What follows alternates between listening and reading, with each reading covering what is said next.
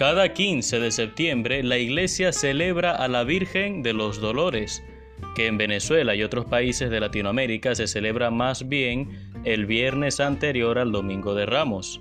Sin embargo, es interesante que en la liturgia de hoy, martes de la vigésimo cuarta semana del tiempo ordinario, el Evangelio nos hable acerca de la resurrección del hijo de la viuda de Naín. Por lo tanto, es difícil no ver una clara relación entre las dos liturgias. En ambos casos hay una madre que es viuda, que sufre, un cortejo que llora, un hijo que muere tempranamente y un triunfo de la vida sobre la muerte.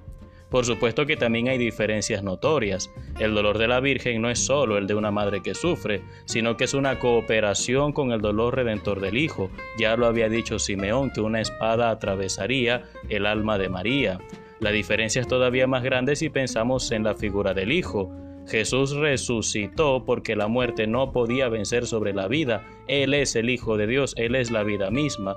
En cambio, a este joven se le devolvió la vida natural para volver a morir después. La muerte del cuerpo es un sueño del que Dios nos puede despertar en cualquier momento.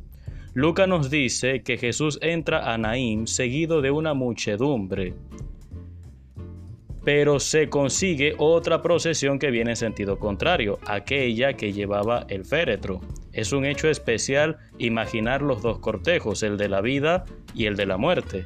Pero Jesús sabía muy bien lo que significaba la viudez en su época y lo que una madre dependía de su único hijo. Por eso, aunque nadie se lo pidió, el mismo Jesús se compadeció de ella, que había perdido primero a su esposo y luego a su hijo. Jesús tomó la iniciativa y le dijo, no llores.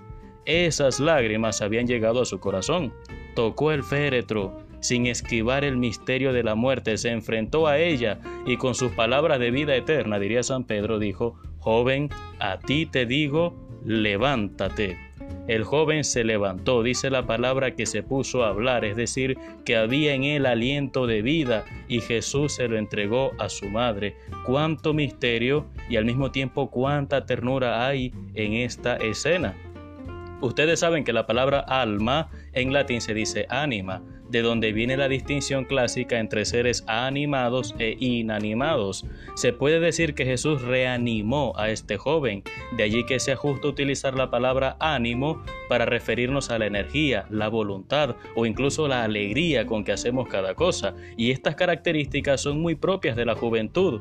Un joven sin ánimo, en cierto modo, está muerto. Por eso el peligro mortal de la juventud está en la falta de voluntad jóvenes que comienzan pero no, no terminan lo que emprenden, jóvenes que se la pasan acostados física y moralmente. Yacer es también un signo de muerte, por eso Jesús le dice, levántate, no entregues tu tiempo, tu vida al ocio de las redes, del teléfono, que nada bueno dejarán en tu alma. Jóvenes que están perdiendo la vida en tantos vicios y todos ellos tienen seguramente una madre que llora.